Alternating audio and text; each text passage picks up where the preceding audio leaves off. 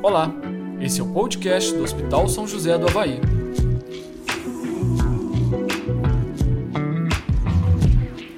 Olá a todos e todas, eu me chamo Isabel Arelo, sou psicóloga clínica hospitalar, faço parte do serviço de psicologia do Hospital São José do Havaí e estou responsável desde o início da pandemia pela assistência prestada na unidade dedicada à Covid-19. Hoje eu vim conversar com vocês sobre o luto em tempos de pandemia. Lembrando que o luto é um processo amplo que não se refere apenas à perda por morte, acontecendo também diante do rompimento de vínculos afetivos, da perda de trabalho, dentre outras.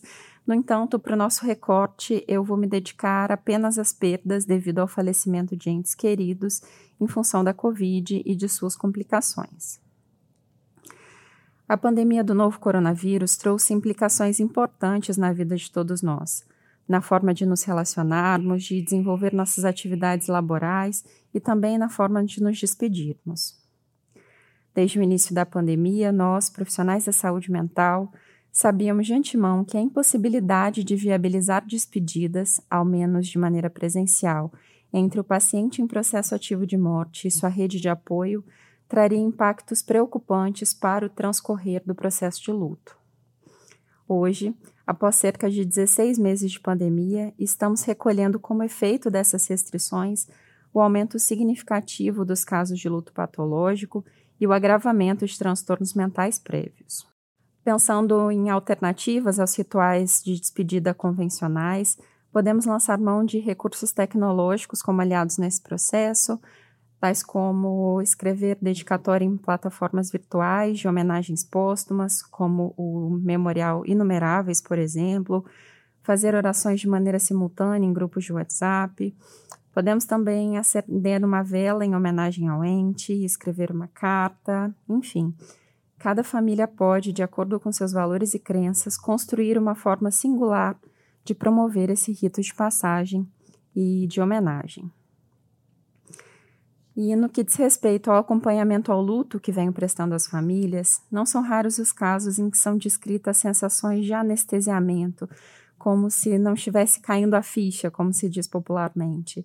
Uh, a sensação, por exemplo, de que o ente irá retornar em breve e que teria se tratado de um pesadelo, e até mesmo vivências que trazem demasiado estranhamento, como ouvir a voz do familiar ou sentir-se olhado ou vigiado por ele.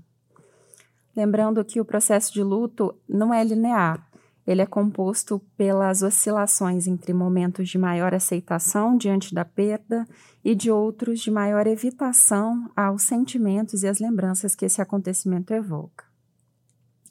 Sentimentos de revolta, de culpa ou de raiva para com o divino, para consigo mesmo ou para com os demais familiares também podem estar presentes.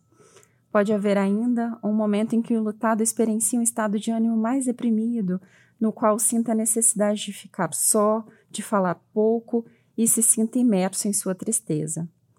É importante sublinhar aqui que todas as características que descrevi fazem parte do processo de elaboração do luto e que não se trata de algo patológico, muito pelo contrário.